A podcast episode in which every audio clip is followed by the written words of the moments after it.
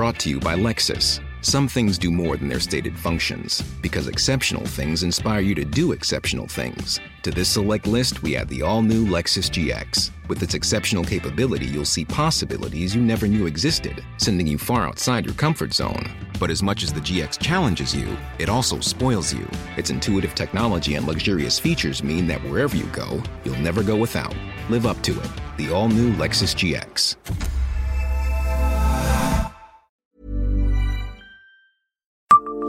Savez-vous en quoi a failli être transformé l'Arsenal Bonjour, je suis Jean-Marie Russe. Voici le Savez-vous Metz Un podcast écrit avec les journalistes du Républicain Lorrain. Inauguré le 26 février 1989 par le célèbre violoniste Rostropovitch, l'Arsenal de Metz aurait bien pu ne pas connaître la même destinée culturelle. Car savez-vous qu'il fut un temps question de transformer ces bâtiments en commissariat Construit sur les terrains de l'ancienne citadelle, le superbe quadrilatère date de 1863. Érigé une vingtaine d'années après la caserne du génie, dédiée au maréchal Ney, d'une superficie de quelques 7000 mètres carrés, il servira d'arsenal militaire pendant près d'un siècle, jusqu'à tomber dans la totale désaffection en 1961. Ayant acheté le bâtiment à l'État, la ville de Metz envisage un temps de le transformer en une nouvelle bibliothèque. Le projet tombe à l'eau. Comme tombera dans les oubliettes la revente au ministère de l'Intérieur en vue de métamorphoser ses anciens murs en commissariat. Ouf, diront certains, car l'histoire en décidera autrement. Soucieuse de réhabiliter ce patrimoine architectural, la municipalité de l'époque engage alors un projet de centre de spectacle, de musique et de rencontres.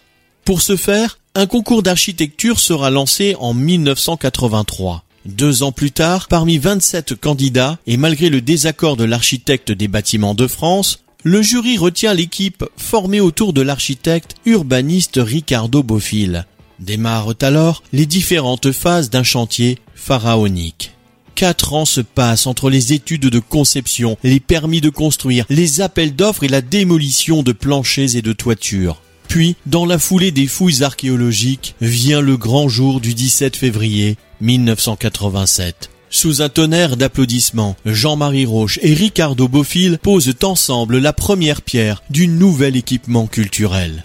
Naturellement rebaptisé l'Arsenal, il sera officiellement inauguré en février 1989 par le célèbre violoniste Rostropovitch. Abonnez-vous à ce podcast sur toutes les plateformes et écoutez Le Savez-vous sur Deezer, Spotify et sur notre site internet.